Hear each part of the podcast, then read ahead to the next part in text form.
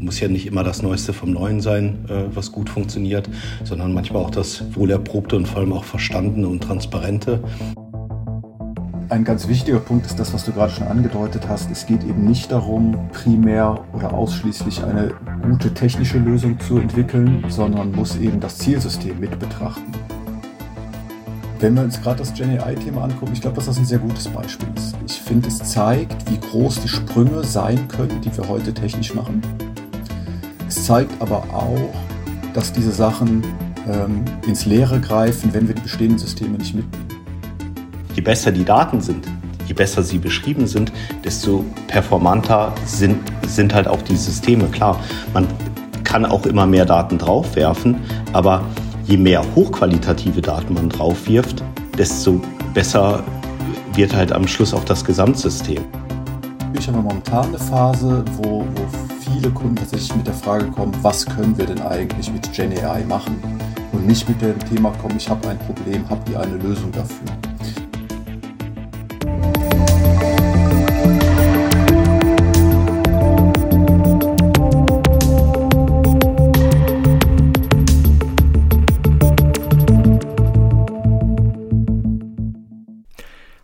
Herzlich willkommen zu Dig Deep, unserem Podcast aus der Brand 1 Familie mit Neuem aus der digitalen Welt. Deutschland ist Weltmeister in der Forschung an vielen Stellen und viele Themen haben schon eine lange Laufzeit in der KI, in den Algorithmen, in den Methoden des Machine Learnings. Aber es ist gar kein einfacher Weg von einer Idee, die universitär funktioniert, in eine reale Anwendung zu kommen. Es ist eine große Strecke, die sehr viel Unterstützung braucht, die sehr viele Hürden aufweist. Und wir haben heute im Podcast zwei Gäste, die uns erzählen können, einerseits, wie sie selber Kunden helfen, die neuesten Anwendungen in der KI einzusetzen, die aber selber auch diesen Weg aus der Forschung in die Industrie gegangen sind. Herzlich willkommen bei uns, Max Haberstroh und Christian Kohlschein. Hallo, ihr beiden. Ja, vielen Dank. Hallo zusammen. Max und Christian, ihr seid beide Firmengründer, ihr habt ein Startup gegründet, die Hot Springs, die aus Aachen kommt, daher auch der interessante Name, ja, weil der Aachen eine Kurstadt ist mit heißen Quellen. Was hat euch denn damals eigentlich bewogen zu sagen, wir gründen selber etwas aus? Wir haben im Wesentlichen versucht, Themen, die wir bis dato in der Forschung gemacht haben, fortsetzen zu können und hatten das Gefühl, dass das in Eigenregie vielleicht ein bisschen einfacher ist, als wenn man sich an gegebene Strukturen anpassen muss. Ob das so ist oder nicht, können wir vielleicht gleich nochmal besprechen. Haben wir den Weg dann später auch weiter fortgesetzt, aber die Idee war, das, was wir in der Forschung gesehen haben, erlebt haben, gemacht haben, einen Schritt weiterzutragen. Und wir waren zu dem Zeitpunkt einfach auch der Meinung, dass, dass wir das besonders gut können und dass wir uns da auch nicht so wahnsinnig viel reinreden lassen wollen ähm, und haben deswegen den Schritt gemacht, haben gesagt, wir wollen das zusammen mit, den, mit einem starken Team, das wir damals schon hatten, äh, vorantreiben äh, und uns da auf den Weg machen. Was habt ihr denn geforscht? Erzähl mal ein bisschen. Wir kamen ähm, ja aus dem ähm, Lehrstuhl für Maschinenwesen und ähm, was wir da immer schon gemacht hatten, ist uns sehr früh ähm, mit der Digitalisierung von äh, Prozessen auseinanderzusetzen. Viel in der Automobilindustrie damals schon unterwegs gewesen, aber auch ähm, im Anlagenbau, ähm, in der Halbleitertechnik. Und ähm, wir haben uns damit auseinandergesetzt, wie man die äh, vielen verschiedenen Datenquellen, die man in diesen Unternehmen halt findet, so strukturiert, dass man danach halt sinnvolle Erkenntnisse da halt rausziehen kann. Und ähm, so der ganze Bereich Datenintegration und Datenmanagement, ähm, da ist einiges an Forschungsarbeit äh, reingeflossen. Ähm, da hatten wir Forschungsgruppen, die sich damit auseinandergesetzt haben, äh, so mit der semantischen Modellierung von, von Datenbeständen. Dann haben wir einen äh, Zweig gehabt, der sich mit der Erkenntnis, äh, mit dem Erkenntnisgewinn äh, aus diesen Datenbeständen auseinandersetzt, also mittels mit KI-Methodiken. Das waren aber auch äh, teilweise ganz äh, simple äh, statistische Verfahren, ähm, die wir da halt eingesetzt haben. Ähm, muss ja nicht immer das Neueste vom Neuen sein, äh, was gut funktioniert, sondern manchmal auch das wohlerprobte und vor allem auch verstandene und transparente in Form von einer mathematischen Modellierung. Und haben dann halt noch verstanden, äh, durch einen anderen Zweig an unseren Lehrstuhl, ähm, Systeme zu bauen, äh, die halt auch nutzbar für den Endanwender sind. Ähm, wir hatten einen großen äh, geisteswissenschaftlichen äh, Anteil oder Humanist, äh, äh, ja, humanwissenschaftlichen Anteil bei uns am Lehrstuhl, die halt auch Studien gemacht haben, ähm, wie Nutzer auf Interfaces reagieren, wie man Dinge strukturieren muss und waren zu guter Letzt noch da drin, ähm, unsere Systeme als ein Teil, ein, ein Puzzleteil einer ganzen Organisation zu sehen und da halt nicht nur diesen technischen Blick halt drauf zu haben. Also ja, ich würde mal sagen, so ein 360-Grad-Blick äh, auf die Herausforderungen der Digitalisierung. Sind ja alles Stichworte, mit denen ich viel anfangen kann. Äh, bei mir im Lehrstuhl wird das alles irgendwie auch verarbeitet. ähm, aber ich merke, da ist die Diskussion mhm. oft dann äh, doch verhalten, wenn's, wenn ich die Idee mal in den mhm. Raum werfe, dass man sich da selbstständig machen könnte es geht ja auch an der Uni, so Projekte zu machen. Was war bei euch der mhm. Auslöser, dass ihr gesagt habt, nee, das bringen wir jetzt auf die Straße?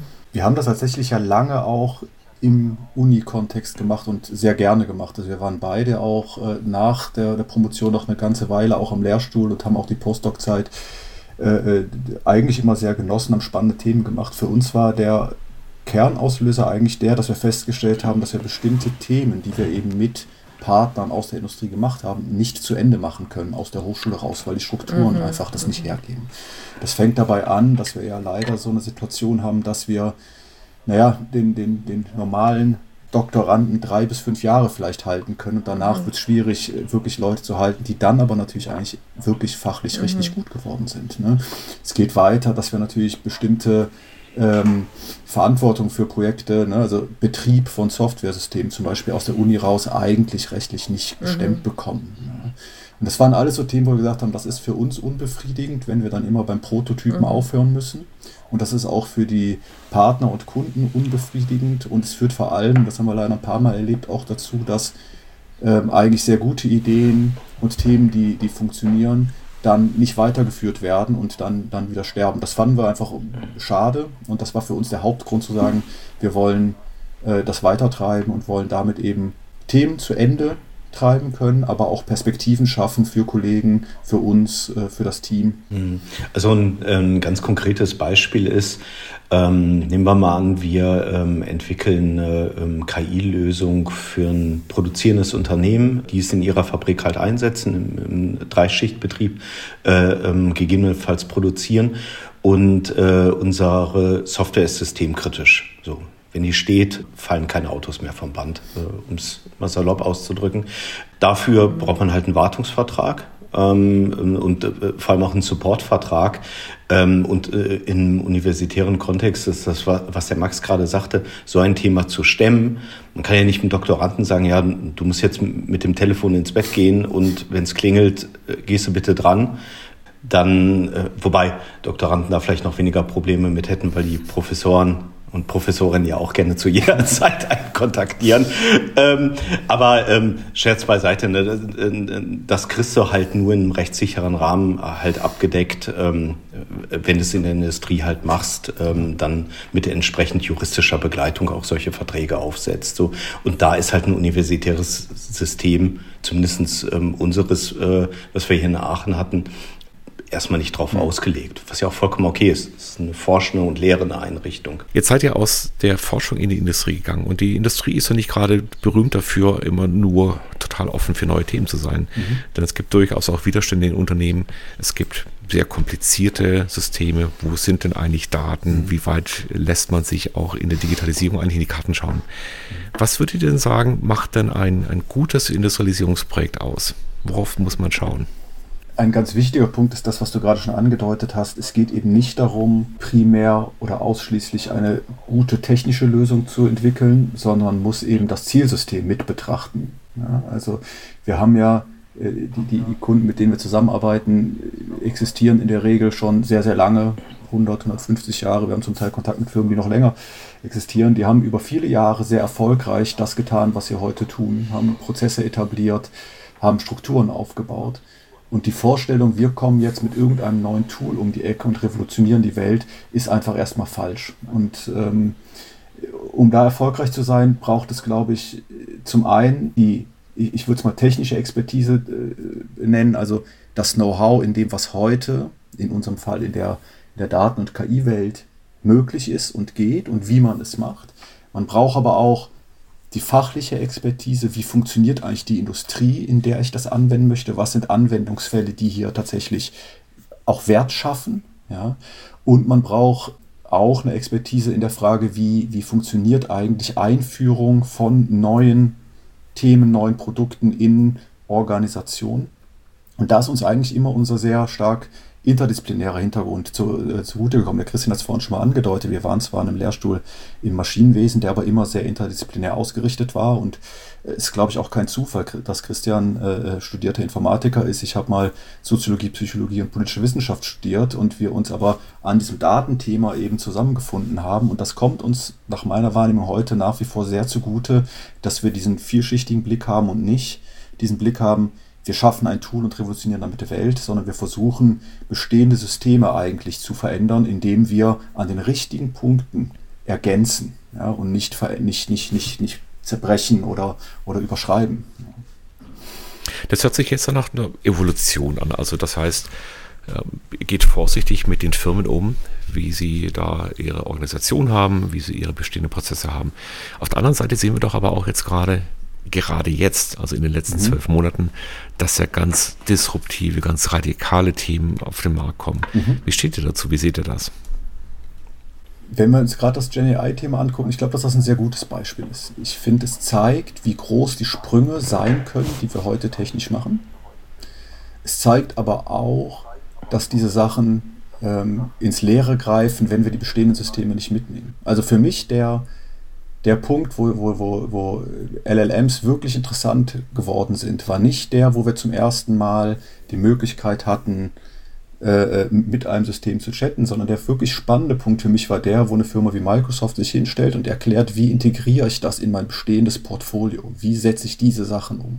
Weil da entsteht ein Wert in der, ich sag mal, echten Welt, ja, äh, ähm, und nicht nur in der virtuellen Welt. Und das ist extrem wichtig aus meiner Sicht. Und deswegen ja, große Sprünge sind wichtig, aber das ist eben auch ein bisschen für mich der Unterschied zwischen Forschung und tatsächlich dann der Umsetzung in der Welt oder wenn du so willst, zwischen Invention und Innovation. Ja, weil eine Innovation ist es ja wirklich erst, wenn wir, wenn wir im Markt angekommen sind, die Themen durchgesetzt haben. Und das ist bei vielen KI-Themen aus meiner Sicht, zumindest wenn wir bestimmte Industrie angeben, bis heute nicht gegeben. Ja. Und das, obwohl wir seit vielen Jahren daran arbeiten. Anderes Beispiel wäre zum Beispiel das äh, Thema autonomes Fahren. Ich habe 2009 ein Projekt geleitet, wo wir uns mit autonomem Fahren beschäftigt haben, wo wir zum ersten Mal mit Lkw in teilautonomen Konvois auf deutschen Autobahnen unterwegs waren. Das ist schon eine ganze Weile her. Und trotzdem sind wir heute immer noch nicht da, auch wenn wir technologisch große Sprünge gemacht haben, weil das Gesamtsystem Straßenverkehr nicht so schnell verändert werden kann. Gehen wir nochmal auf kleinere Systeme. Also Klein- und Mittelbetriebe, mhm. ja, die ähm, Deutschlands stärker ausmachen oder zumindest ein wichtiger mhm. Bestandteil mhm. sind. Und ähm, da ist mein Eindruck, dass viele genau an den Stichworten, die ihr am Anfang erwähnt habt, überhaupt mal die Daten in ein Format bringen, dass man damit was tun könnte, sich selbst zu genau. verstehen. Genau. Ja. Und dass da auch nicht genug Slack im System ist, dass man die Zeit hätte, sich das selber beizubringen. Wie nehmt ihr solche mhm. Leute an die Hand? Was wir am Anfang ähm, immer machen, ist nicht direkt mit riesigen Projekten halt anzufangen, ähm, sondern erstmal einen kleinen, ich sag mal, geschützten Rahmen aufzusetzen. Wir haben das mal Data Tasting äh, scherzhaft genannt. Äh, das heißt, Daten schmecken beim Kunden. Und der Prozess sieht halt vor, dass man zum Kunden hingeht und auch erstmal mit äh, ihm oder ihr äh, auf die vorhandenen Datenbestände guckt, sich die geben lässt, festhält, äh, welche Fragestellungen die Kunden eigentlich an ihre Daten haben, sich mal einen exemplarischen Satz zusammenstellen lässt und äh, auf diesem ähm, prototypisch mal versucht, ein kleines System halt zu bauen. Und am Schluss, also ist ein Prozess, der dauert ungefähr äh, zwei bis drei Wochen, ein Demonstrator hat oder ein POC eher, der zeigt, ob es funktioniert oder nicht. Ähm, und am Schluss erstellen wir halt einen Report, eine Abschlusspräsentation, man sitzt sich mit dem Kunden zusammen, diskutiert darüber und dann kann durchaus das Ergebnis sein, Qualität eurer Datenbestände ähm, vielleicht auch der Metadaten ist erstmal nicht gut genug. Wir sehen ein gewisses Potenzial, aber wenn ihr in dem und dem Bereich mal über das nächste halbe, dreiviertel Jahr äh, anfängt, eure Datenbestände besser zu strukturieren, sie besser zu beschreiben, in ein ordentliches Format zu bringen, dann sehen wir ein gutes Potenzial, halt auch ein Anschlussprojekt zu machen. Wir machen unsere Projekte gut ähm, und machen sie gerne gut und dafür braucht es aber gewisse Voraussetzungen. Und ja, jetzt ist ja euer Werkzeugkoffer nochmal explodiert, würde ich sagen. Also ihr seid ja inzwischen äh, nicht nur Teil einer Firma Umlaut geworden, bei der ich mit dabei war, sondern auch Teil von Accenture auf dieser Reise. Und Accenture ist natürlich eines der ganz großen Unternehmen, die ja auch in der Digitalisierung eine ganz große und teilweise auch dominante Rolle spielen. Ähm, wie seht ihr denn jetzt die, äh, die Rolle, die habt ihr gerade beschrieben, Firmen tasten sich ran. Ich glaube, das stimmt bei, in der Mehrzahl der vor allem mittelständischen Firmen noch. Die großen Kunden sind natürlich schon äh, sehr viel weiter fortgeschritten auf ihrem Weg. Das heißt, die haben sich schon vor zehn Jahren den CDO, den Chief Digitalization Officer irgendwie reingeholt und sind jetzt natürlich schon sehr, sehr viel weiter. Ähm, haben auch gelernt, dass ein Data Lake nicht nur eine, eine Ansammlung von Daten ist und so weiter. Das heißt, die Strukturen reifen, die Fähigkeiten reifen. Was steht denn heute an, wenn ihr mal drauf schaut, wenn man ein Unternehmen vor sich hat, das jetzt eigentlich die State of the Art irgendwie angewandt hat, aber vielleicht vom Geschäftsmodell immer noch in den alten Strukturen drin ist. Ja, ich glaube, das ist einer von den Prozessen, die eben wirklich langsam sind. Du hast, du hast recht, ne? viele von den Firmen, mit denen wir zusammenarbeiten, sind seit vielen Jahren auf diesem Weg, haben vieles ausprobiert, haben auch schon sehr vieles umgesetzt. Wenn wir heute in Automobilproduktion reingucken, da ist vieles von dem, was in anderen Bereichen vielleicht noch als, als völlig neu angesehen wird, mittlerweile Standard. Ähm, trotzdem, ich bleibe mal bei dem Beispiel Automobilindustrie und sagen uns aus, gut auskennen, ist die Kerndenke bei vielen von den Firmen, mit denen wir zusammenarbeiten, wir bauen Autos. Ja, und ich glaube, da ist noch nicht verstanden, in welchem Maße KI-Systeme das Produkt verändern und in welchem Maße das zu einer, einem Umdenken im Gesamtunternehmen führen muss. Und es ist auch unendlich schwierig, das zu tun, ja? weil wir reden ja hier über Unternehmen, die sehr, sehr viele Mitarbeiter haben, die ähm, sehr unterschiedliche Erfahrungshintergründe haben und auch nicht unbedingt alle morgen als Prompt Engineer arbeiten wollen oder sollten. Ja.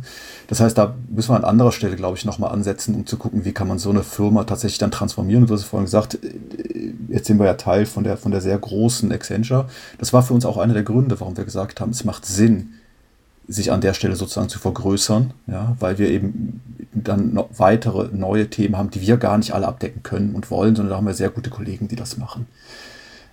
Ja, plus ähm, äh, vielleicht, äh, vielleicht eine Ergänzung dazu. Ähm, für uns hat das halt auch den Vorteil, dass wir uns absolute Expertinnen und Experten auch dynamisch in, äh, in unsere Projektteams halt reinziehen können.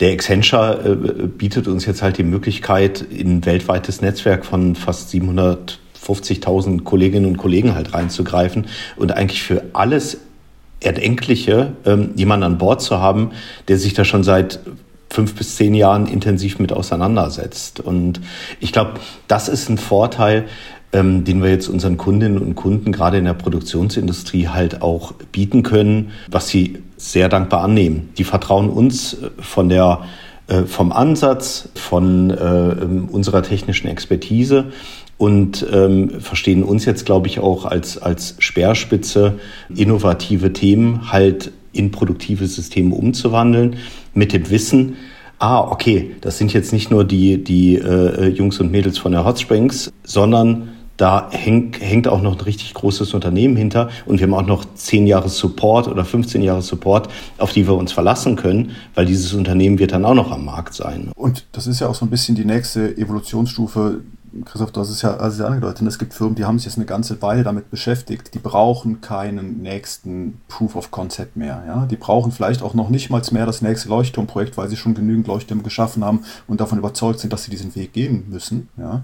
Sondern die brauchen jetzt tatsächlich Hilfe dabei, das dauerhaft im Unternehmen zu integrieren. Das ist ein ganz anderes Set von Herausforderungen, was wir dann hier haben. Da sind wir heute eben sehr gut aufgestellt mit nicht nur einem großen internen Netzwerk, sondern auch sehr starken Partnern, ja, weil da geht es ja auch oft dann dazu, darum, das Ökosystem zu managen. Ja, also wer ist der richtige Hyperscaler für mich, ist ja so eine Frage, die zum Beispiel aufkommt. Wer sind Technologiepartner, die ich brauche, um sowas dauerhaft zu betreiben?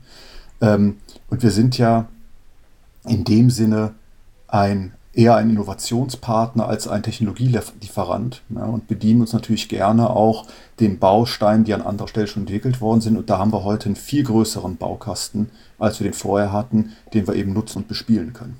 Und ähm, wir haben auch die Erfahrung äh, oder äh, haben jetzt auch den Vorteil, dass wir uns aus Erfahrungen mit neuen Technologien aus anderen Branchen ähm, halt äh, relativ gut in unsere Projekte halt reinziehen können. Äh, um, um mal beim Thema Gen AI äh, oder LLMs zu bleiben, dann guckt man irgendwie beispielsweise auf die Versicherungsbranche, die erstmal sehr Dokumenten, äh, eine sehr dokumentengetriebene Branche ist, die sich auch frühzeitig schon mit solchen Verfahren halt auseinandergesetzt haben. Jetzt kommen unsere Kollegen beispielsweise aus der Automotive Engineering, möchten auch etwas mit Gen AI machen, und äh, ähm, haben vielleicht auch ein, ein Sammelsurium von, von Requirements Documents. Dann lass doch mal äh, mit einem Kollegen oder einer Kollegin aus der Versicherungsbranche sprechen, die ja schon sehr erfolgreich ein Gen AI-Projekt die letzten paar Monate aufgesetzt hat. Dann nehmen wir die mal mit zum Kunden und dann setzen wir uns mal alle zusammen aus, ähm, äh, an den Tisch und eruieren, ähm, wie wir das da auch zum, zum Erfolg halt bringen können. Ne? Und wir sehen das als Vorteil sowohl für unsere Kunden als auch für unser Team, als auch für das Unternehmen, in dem wir jetzt sind. Jetzt ist ja dieser große Schwung gekommen, habt ihr auch vorhin schon erwähnt, äh, mit den LLMs. Nehmt ihr da wahr, dass die Firmen oder Kunden, die an euch rankommen, sagen, ich will jetzt auch was mit der Technik machen, so wie vielleicht vor 20 Jahren sie gesagt haben, ich will jetzt auch digitalisieren, ohne dass eigentlich im Vordergrund stand, ich habe hier ein Problem für das ich eine Lösung brauche. Und selbst wenn das dann hinterher irgendwie eine, wie er es vorhin genannt hat, einfache statistische Methode ist, ja, die da verwendet wird. Ähm, wie seht ihr, das ist das im Wesentlichen Technologie nicht verpassen getrieben oder doch eigentlich im Kern problemlösungsgetrieben? Also ich glaube, es gibt immer ein bisschen beides, aber natürlich haben wir momentan eine Phase, wo, wo viele Kunden tatsächlich mit der Frage kommen, was können wir denn eigentlich mit Gen AI machen? und nicht mit dem Thema kommen, ich habe ein Problem, habt ihr eine Lösung dafür. Das haben wir aber immer wieder in der KI auch gesehen, ne, dass ganz oft so, ja, so ein Heilsversprechen ausgegeben wird. Damit lösen wir alle Probleme und eigentlich müsst ihr nur das Problem benennen oder müsst ihr nur die Technologie haben und dann lösen sich die Probleme fast schon allein, auch wenn ihr das Problem nicht benennen könnt. Ich glaube, das ist ein bisschen der Effekt, den wir immer haben, dass kurzfristig die, die Effekte überschätzt werden ja, dass man auch irgendwie glaubt, dass man damit wirklich alle Probleme lösen kann und dann zu einer Ernüchterung kommt, aber gleichzeitig auch die langfristigen Vorteile oft unterschätzt werden. Deswegen versuchen wir eigentlich immer hinzugehen und mit den äh, Kunden zusammen auch den Blick ein bisschen weiter in die Ferne zu richten und sagen, was müssen wir eigentlich an Schritten sinnvollerweise tun, um, um dahin zu kommen. Also ein Thema, Christian hat es ganz am Anfang mal genannt, das wir schon lange vor uns hertragen, ist das Thema eben Datenmanagement. Und das ist immer so ein bisschen das ungeliebte Stiefkind mhm, der KI, würde ich mal mhm. sagen. Ja. Jeder möchte eine tolle Anwendung haben. Und natürlich glaubt man uns heute noch mehr als, als, als früher, dass wir die auch mhm. liefern können. Aber wenn wir dann sagen, pass auf, damit es wirklich gut wird, müssen wir drei Schritte mhm. zurückgehen. Und wir müssen da ansetzen, wo ihr eure Daten erzeugt und sie sammelt, dann wird es schwieriger, da auch aktuell zum Beispiel Budgets für zu finden mhm. oder ähnliches. Und äh, insofern ja, ich glaube schon, dass wir momentan in einer Phase sind, wo viel vom Hype getrieben wird. Und dann wird wieder eine Ernüchterungsphase folgen. So ein bisschen deutet es sich ja bei Gen AI-Themen auch schon an.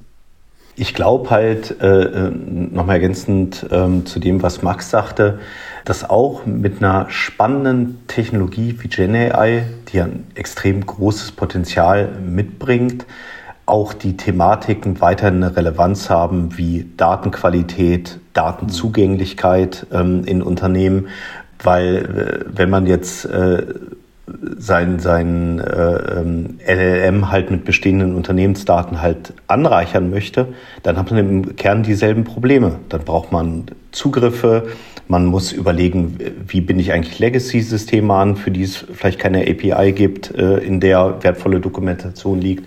Dann geht es aber auch darum, wie beschreibe ich eigentlich die Daten, also Stichwort Metadatenmanagement, äh, die in meinem Unternehmen sind, ähm, um die dann wieder in das Gen AI-System halt reinzufüttern. Ähm, und ähm, man hat ja immer die Erfahrung gemacht, je besser die Daten sind, je besser sie beschrieben sind, desto performanter sind, sind halt auch die Systeme. Klar, man kann auch immer mehr Daten draufwerfen, aber je mehr hochqualitative Daten man draufwirft, desto besser wird halt am Schluss auch das Gesamtsystem. Ne? Und äh, diese Thematik wird mit Gen AI auch weiterhin Relevanz haben, gegebenenfalls sogar noch das relevanter mir werden. Ja voll aus der Seele. Also vielen Dank. Ja, völlig unerwartet kommt das gerade. Ähm, wo würdet ihr denn sagen, in eurer Erfahrung äh, li liegt die, die fehlende Datenqualität? Ist, sind es in der Regel fehlende Daten? Sind es Daten, dass man Variablen oder Features oder wie auch immer der jeweilige Fachbereich das nennt, ähm, hat, die nicht genau das messen, was man eigentlich abgebildet hätte? Sind es die fehlenden Beschreibungen? Ist es alles? Also ich glaube, die, die kurze Antwort ist ja, es ist alles. Die ist aber natürlich total unbefriedigend. Ähm, aber vielleicht macht man das auch am besten an, an Beispielen. Wir haben natürlich Projekte, in denen wir sehen, dass ähm, Daten unvollständig sind. Ja? Also sowohl, dass einfach zum Beispiel die, die, die ähm, Granularität in der Daten aufgenommen werden, nicht ausreichen, um bestimmte Effekte zu erzielen. Wir hatten zum Beispiel ein Thema, wo es darum geht, ähm, äh, Fehlercodes, äh, äh, anhand von Fehlercodes Root Cause Analysen zu machen. Und jetzt ist natürlich eine spannende Frage, wie zeitgenau nehme ich Daten auf, um tatsächlich die Ursache auch erforschen zu können. Wenn die zu lang sind, die, die, die, die Abstände, dann haben wir hier wenig Chancen. Ne? Wir haben aber auch Effekte, wo es Daten zum Teil gar nicht gibt. Ja, also ich sage mal, der, der, der, der, der klassische Case, den wir immer noch in vielen produzierenden Unternehmen haben, dass an irgendeiner Stelle im Prozess, der ansonsten stark automatisiert ist, eine Person reinkommt und irgendetwas tut. Ja, was dann einen Einfluss auf das Ergebnis hat, aber in der Datenwelt mhm. nicht sichtbar ist. Ist auch so ein ganz klassischer Fall, den wir immer wieder haben. Und da bemühen wir uns dann natürlich sehr darum, zu überlegen, wo sind diese mhm. Brüche in der, in der, in der, in der, in, in unserer Datenwelt, ja, und wie können wir die eben vielleicht doch noch mit integrieren. Andere Beispiele sind, dass Daten gar nicht maschinenlesbar mhm. vorliegen. Ja, wie viele Unternehmen arbeiten heute immer noch mit mhm. Dokumentation in mhm. PDFs mhm. ja, oder auf Papier, noch schlimmer. Ja. Also das ist ganz vielseitig, was es da gibt. Und ähm, das macht es so schwierig, da auch wirklich einen Ansatz zu finden, der all die Probleme gleichzeitig erlöst. Eine Ergänzung dazu. Ähm, die Herausforderung, die man beim Thema Datenqualität hat, äh, sind ja sehr vielschichtig. Ne? Das eine ist, äh, was du äh, sagtest, Frauke, wenn Datenpunkte fehlen. So, das, dann schreibe ich mir ein System, das findet das schon raus. Ne? Und dann kann man dem Anwender einen Hinweis geben, ja, du musst auch dieses Feld noch befüllen. Ähm, da kann, kann, man sich überlegen, wie man Missing Values ähm, irgendwo ähm, interpoliert ähm, und dann halt auch noch reinschreibt. Das klappt mal mehr, mal weniger gut. Ähm, herausfordernd wird es dann, wenn Datenfeld, ähm, sagen wir mal irgendwie ein Textfeld zwar befüllt ist, aber wie willst du automatisiert prüfen, ob der Inhalt zu dem passt, was du da eigentlich beschreiben willst? Ne? Du hast irgendwie irgendeine Messung getätigt, irgendein Testfahrer oder eine Testfahrerin, um mal in der Automobilindustrie zu beschreiben, äh, äh bleiben, beschreibt das Problem. Dann passt aber das was in dem Textfeld drinsteht, nicht zwangsläufig zu dem, was irgendwie das Fahrzeug äh, irgendwie im Testing oder in der Messung halt zurückgemeldet hat. Ne? Und dann kannst du sagen, okay, das Feld ist befüllt, aber eigentlich kannst du es nicht nutzen. Ne? Also so eine, mhm. so eine semantische äh, Prüfung ähm, automatisiert durchzuführen über das, was da drin steht, das, das ist halt schwierig. Ne? Das, das kannst, kannst du Stand heute, im Prinzip musst du das händisch machen. Ja. Und das kannst du vielleicht beim kleinen Mittelständler mit irgendwie fünf Datenquellen machen, wo ein paar tausend äh, Einträge drin sind. Wenn du jetzt einen großen Automobiler nimmst mit tausenden von Datenquellen, die du gegebenenfalls alle zusammenbringen willst, irgendwie für neuere Methodiken, ja, da, da brauchst du irgendeinen Automatismus, ne, der, der dann eine vernünftige Datenqualität halt herstellt. Ne? Und ich, eine Herausforderung bei Datenqualität liegt halt in der schieren Masse der Daten, mit, äh, mit der wir halt hantieren. Das ist heute stärker als früher. Ne? Wir haben ja irgendwann angefangen, das Thema Data Lakes äh, zu propagieren und zu sagen, lasst uns alles sammeln, was wir haben und gerne in Rohform. Wir sehen viele äh, äh, Projekte, die dann eher daran scheitern, dass man gar nicht so richtig weiß, was man an Daten hat und wie man da drankommt und wie man sie vielleicht auch miteinander überhaupt verschneiden kann, weil sie eigentlich nicht kompatibel sind. Und das ist halt in, in produzierenden Unternehmen oft noch schwieriger, weil wir ganz viele Legacy-Systeme auch hardware-seitig haben, die einfach sehr unterschiedlich von der Datenqualität sind, was sie liefern können. Ähm, Also insofern glaube ich, die Antwort ist so ein bisschen, wir haben an allen Ecken und Enden Probleme, was Datenqualität angeht und deswegen ist uns das so ein wichtiges Feld. Es ist aber eben nicht das, womit man wirklich mhm. glänzen kann, weil das, das der Teil ist, den man nicht sieht und das sieht man auch nicht, wenn man über Firmen wie, wie OpenAI zum Beispiel spricht, wie viele äh, Milliarden da in Datenqualität gehen, ja, die, die, die unheimlich viele Leute haben, die sich nur damit beschäftigen, Datenqualität herzustellen.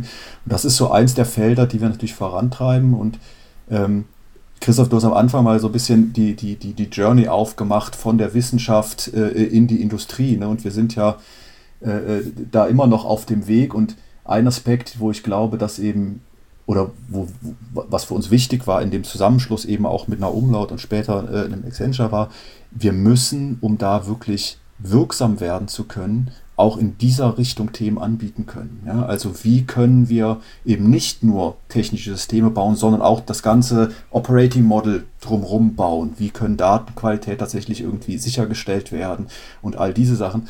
Ähm, und dafür braucht es eben mehr als, ich sag mal, eine kleine Tech-Bude, ja, so, so, so schnell man sich damit bewegen kann, sondern dafür braucht es dann eben doch äh, äh ja, global agierende Unternehmen, die tatsächlich das auch liefern können. Und deswegen haben wir den Weg so fortgesetzt.